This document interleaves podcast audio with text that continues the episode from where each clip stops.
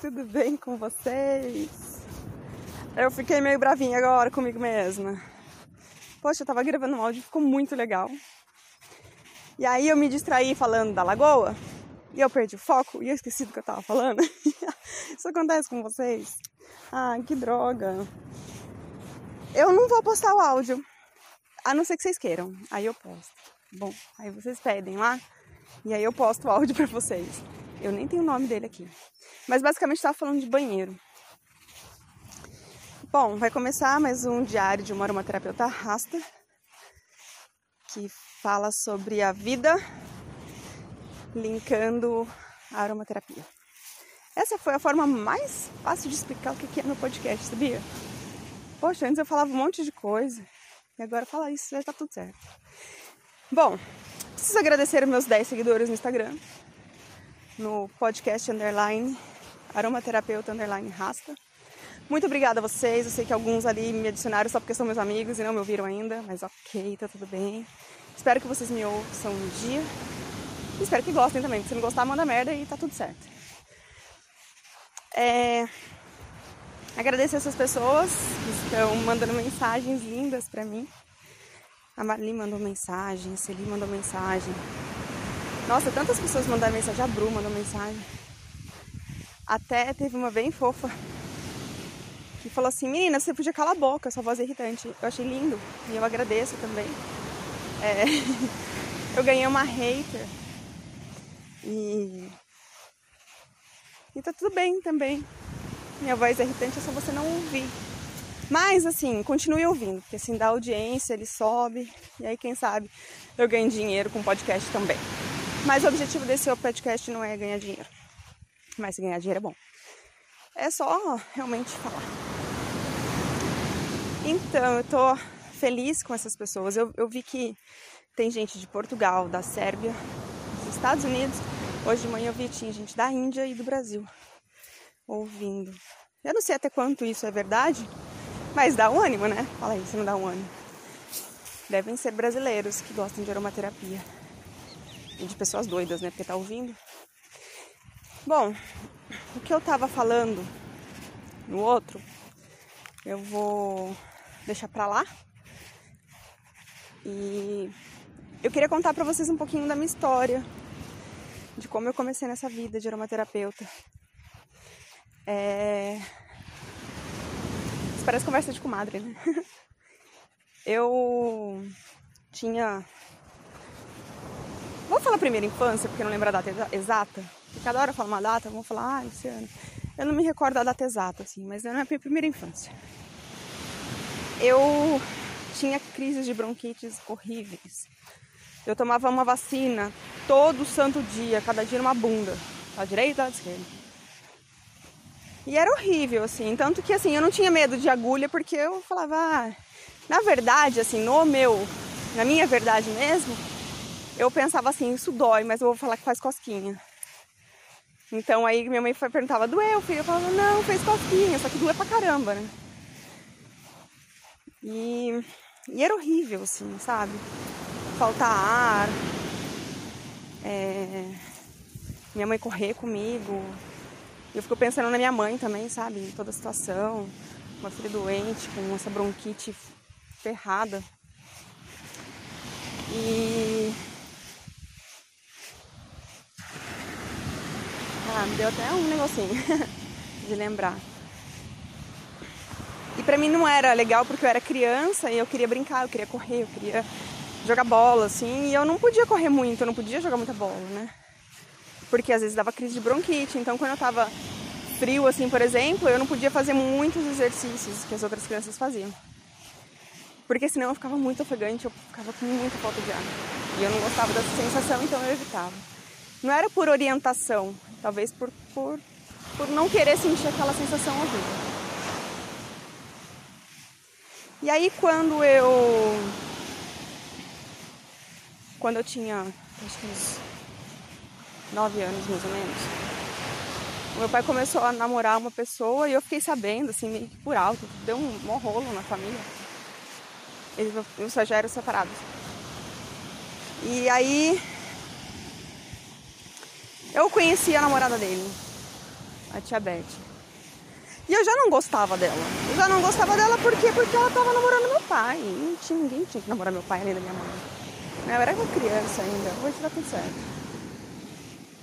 Apesar de que, se você perguntar assim, Luciana, de verdade, tudo bem pra você e seu pai, seu pai e sua mãe terem separado? Você ia gostar que eles tivessem juntos? Pô, claro que eu ia. Toda, toda pessoa gostaria, sei lá. Mas porque eu gostaria de ter meu pai junto comigo ali, né? Mas não dá certo, né? Para os dois não era legal. Então, para a criança, isso vai sempre ser o mais legal em alguns casos, né? Quando tem a criança vê, eu não vi a briga dos meus pais. Então, para mim, foi uma surpresa. Opa, como assim, né? Agora, como muitas crianças veem brigas dos pais, é, aí não, não, é legal. Aí tem que separar mesmo, né? Porque como é que vai ficar a mente dessa criança, né? A parte psicológica dessa criança os conceitos de vida dessa criança, né? os valores que ela vai ter. De repente ela pode crescer achando que é normal ter aquele tipo de casamento e continuar nesse ciclo. Mas voltando ao Tia Beth, e automaticamente eu tive uma crise de bronquite na casa da minha avó. E ela pegou um, um óleo essencial, pegou um frasquinho e falou, vem aqui. Eu falei, não precisa, eu quero minha mãe. Então vem aqui.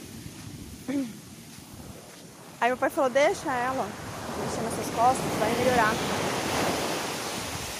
Aí ela fez lá uma macumba lá, aqueceu a mão, fechou o olho, fiquei com medo daquilo naquele momento.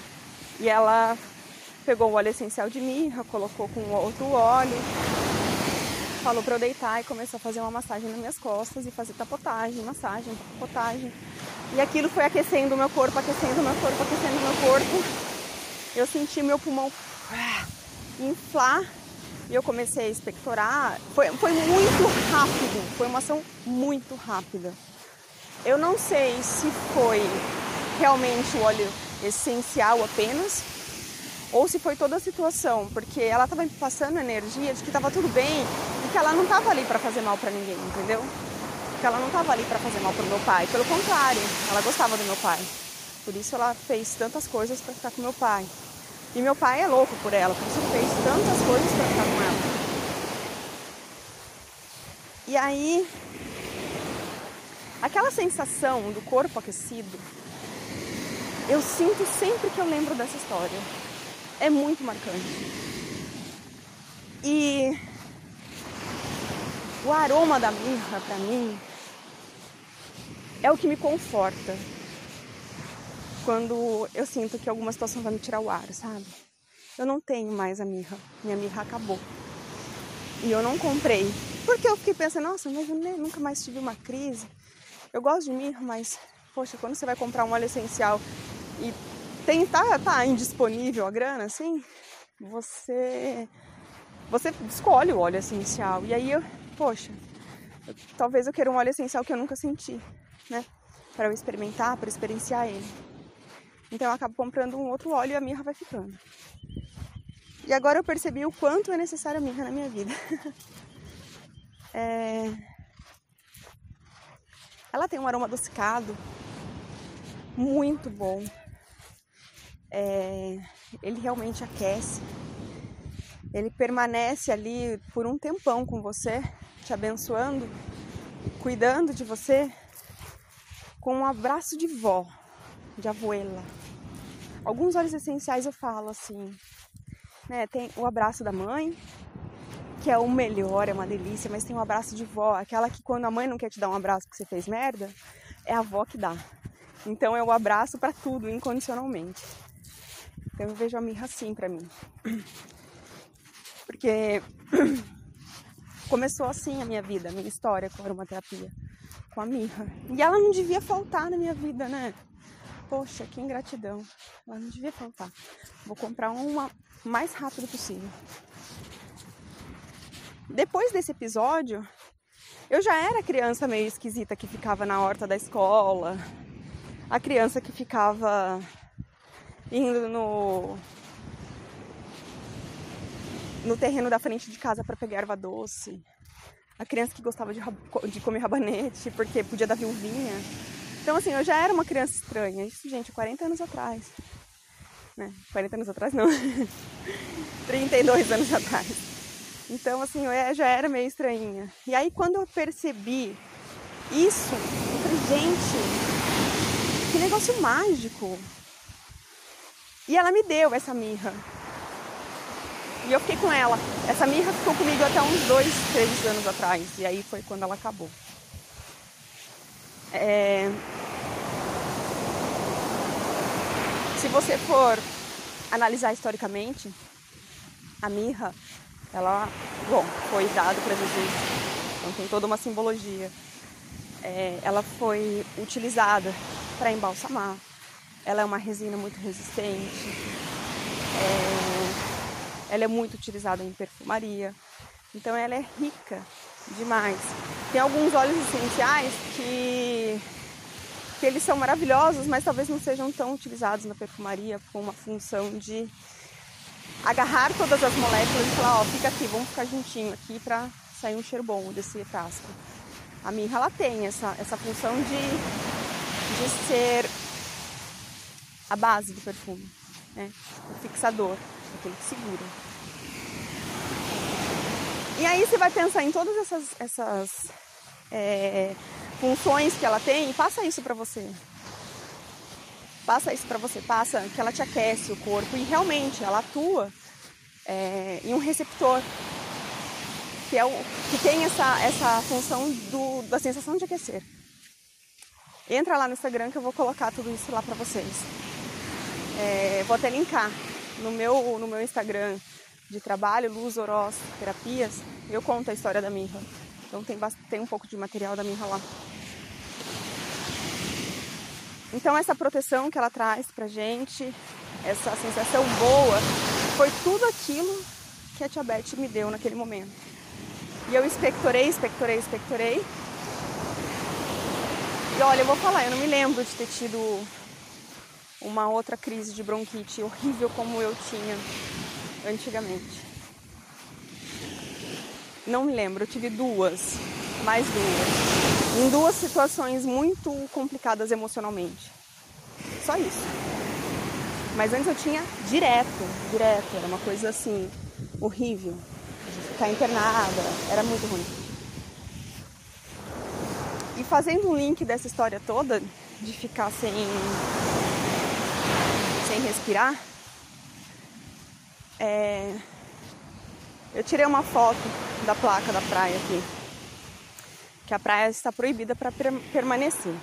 Eu vim fazer minha caminhada, máscara, e tem pessoas começando a colocar guarda-sol. E eu sei como é horrível ficar sem respirar, mas eu não vou julgar essas pessoas. Elas acham que elas estão seguras. Então, ok, faça aquilo que a sua consciência mandar. Mas eu queria que as pessoas também pensassem no outro, sabe? É, como eu falei, a gente vai andar de bicicleta, a gente passa bem longe da pessoa, o mais longe possível, sabe? E como eu falei, eu não tenho quintal, tô com uma bebê de um ano e dois meses, então é complicado ficar trancada dentro de casa. E graças a Deus no nosso bairro, nossa, estou no nosso bairro não tem muito movimento, né? A não ser quando é feriado, ou quando acontece uma coisa lá em cima a galera desce. Como aconteceu agora esse feriado de 10 dias. Vou falar pra você, você não vai na praia, então venho, dou um mergulho com o Levi, a gente fica dentro da água, quando chega alguém perto a gente sai. E vai embora. Para ele também fazer um tipo de atividade física que é importante para criança. E é importante para nossa sanidade mental também. Mas dentro, dentro dessa pandemia toda, a gente foi em um aniversário que foi somente o, o padrinho, um dos padrinhos da, da Luna, a minha cunhada e a gente. Mas ninguém, assim. E foi naquela fase que tava mais tranquilo, sabe? Mesmo assim a gente foi com cagaço, mas a gente acabou indo. E assim, receber pessoas em casa, ir na casa de pessoas, a gente foi na casa da minha mãe, das minhas mães, né? É... Bom, não vou elencar, mas foram pouquíssimas saídas. Em um ano, a gente saiu sete vezes, oito vezes. é ficar em casa. A gente ficou bastante em casa mesmo. E é claro, vai ao mercado, carro quebra, vai no mecânico. São coisas que não tem como a gente não fazer. Porque tem que comer, né? E pra ir buscar comida tem que usar o carro. Então a gente está tendo o máximo de cuidado possível. Inclusive, as nossas obras aqui em casa estão paradas porque não entra ninguém na nossa casa. Não entra pedreiro, não entra carpinteiro, não vai entrar mais ninguém. A gente vai fazer o que dá pra gente fazer com as nossas próprias mãos. Por isso eu fiz mosaico também. e vamos ver o que vocês acham daquilo lá. Mas eu não quero sentir essa sensação de novo de ficar sem ar. Eu não quero precisar de um, de um respirador. E eu não quero que ninguém que eu amo precise. Então eu vou tomar mais cuidado ainda do que eu já tô tomando. E se vocês acham que eu tô fazendo alguma coisa errada, fala aí. Porque me, me coloque seu ponto de vista, que eu vou super considerar. Não vou achar ruim. A gente não pode achar ruim. Ai, tem o senhor meditando, que cena linda. Ele tá com a mãozinha no coração, posição de lótus, mudra bonito, que eu não vou saber descrever. Um dia nem fechado de frente pro mar. que cena linda. Gente, é isso aí. Bru, senti sua falta hoje. Caramba. Beijos.